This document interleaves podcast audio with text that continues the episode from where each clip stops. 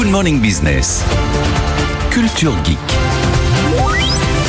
Avec Frédéric Simotel qui sort évidemment d'une nuit blanche parce que c'était un peu lui aussi son Noël, la grand-messe euh, de la grand-messe hier à Menlo Park en Californie euh, de Meta, la maison mère de Facebook, avec toutes les nouveautés euh, de Meta.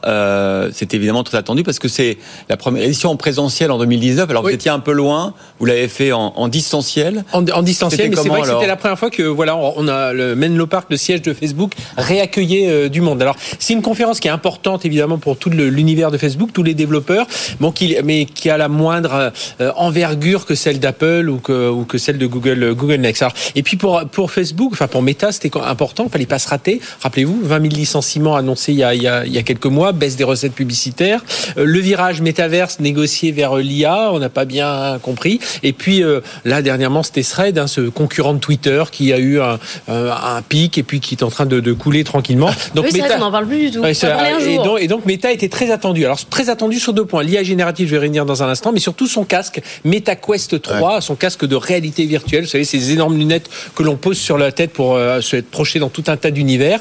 Et, justement là, première petite pique de, de Mark Zuckerberg qui dit oh, le Quest 3 va avoir le meilleur rapport qualité-prix du marché pendant un bon moment. Voilà, petite pique à Apple parce que lui, il le vend 500 dollars, là où Apple le vend 3500 dollars on découvre les images on est sur RMC Découverte. Je vous invite à y aller. Pardon, mais ce qu'on voit en réalité augmentée, ça ressemble un peu au graphisme d'une Game Boy des années 80. Voilà, alors ils sont en train d'améliorer.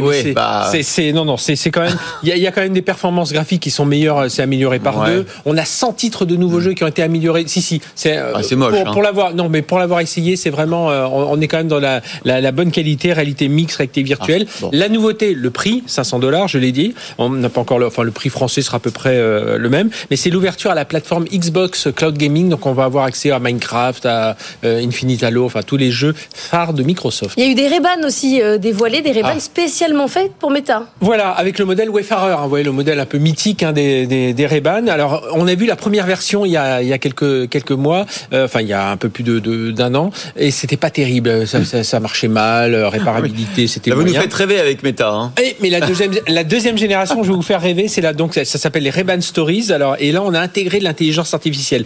Elles seront, par exemple, vous les aurez sur le nez, vous serez devant un monument, ben, elles sauront reconnaître instantanément le monument ah. l'endroit où vous êtes, et vous racontez un peu l'histoire. Et puis mieux, alors là, ils ont fait la démo avec Charles Leclerc, euh, ah. euh, le pilote de F1 chez Ferrari, qui porte les lunettes et qui commente en direct. Il faisait un petit circuit de cartes. Et eh bien, vous-même, vous pourrez faire comme Charles Leclerc. Une fois que vous aurez ces lunettes sur le nez, vous avez envie de faire profiter, faites un exercice de sport, vous avez envie de le montrer à des, à des amis. Vous êtes un influenceur, vous voulez montrer ce que vous êtes en train de faire.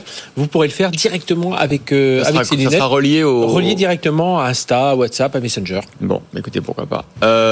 On reste euh, l'autre gros volet de la présentation, c'est évidemment tout ce qui concerne ChatGPT, l'IA. Quoi. Voilà, très attendu. Et donc, euh, bah, Mark Zuckerberg a annoncé son ChatGPT à lui, c'est son Meta AI. Euh, donc, il va intégrer un peu partout dans les Facebook, Messenger, enfin comme le fait Microsoft avec avec ses outils. Alors lui, il a Zuckerberg, il fait jamais les choses simples. Il a créé aussi 28 chatbots, alors avec des personnalités, c'est-à-dire il a créé des, des fiches. On, va pouvoir avoir ces 28 intelligences artificielles. Alors il y a Snoop Dogg, il y a Tom Brady, c'est surtout des stars américaines.